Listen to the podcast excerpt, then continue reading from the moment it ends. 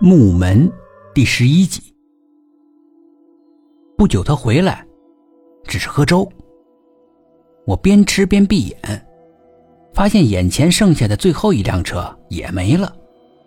我高兴叫道：“没了，没了！哎，车子都没了！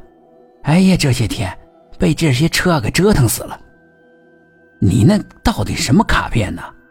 别再是催眠吧？”我特意把催眠说成了催眠。这么几天就受不了了。你知道我被你那辆破车困扰了多长时间吗？你有什么可抱怨的？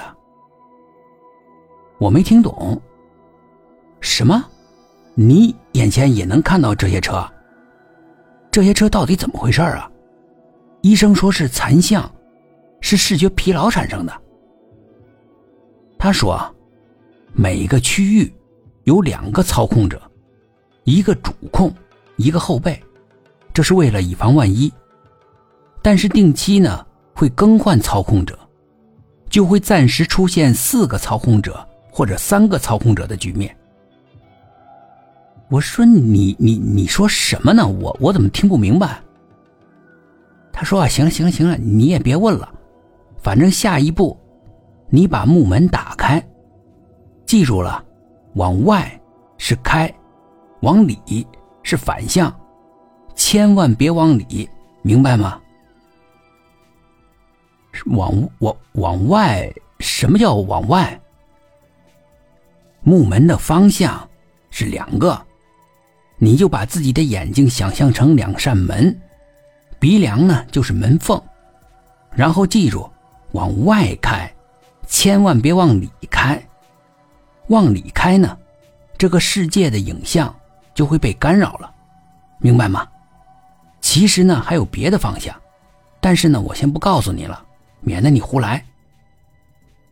然后他跟我介绍了具体的做法。我问他：“这回不会有残像了吧？不会闭上眼，那都是汽车吧？”哎，你电话多少？我记一下，要是再出问题啊，我好问你。按照那个流浪汉教的方法，我尝试了几次。真的是在眼前出现了很多奇怪的影像。我不知道是不是木门被打开了，还是只是我的幻觉，或者说我其实是睡着了，自己都不知道，只是在做的梦。因为按照他的说法，身体需要尽量的放松，外部环境越安静越好，不能有太强的光干扰。和声干扰，于是最好的时机，那就是半夜的时候，躺在床上尝试。我首先看到的影像还是琳琳的头部，然后看到了她的全身，她穿着婚纱，显然在参加婚礼。然后看到的场景越来越往后退，我看到了站在琳琳不远的地方是孙经理，就是我们部门的经理。孙经理的手里面好像拿着一张纸，看不清纸上写什么。他的裤子后面还是有个洞，好多个。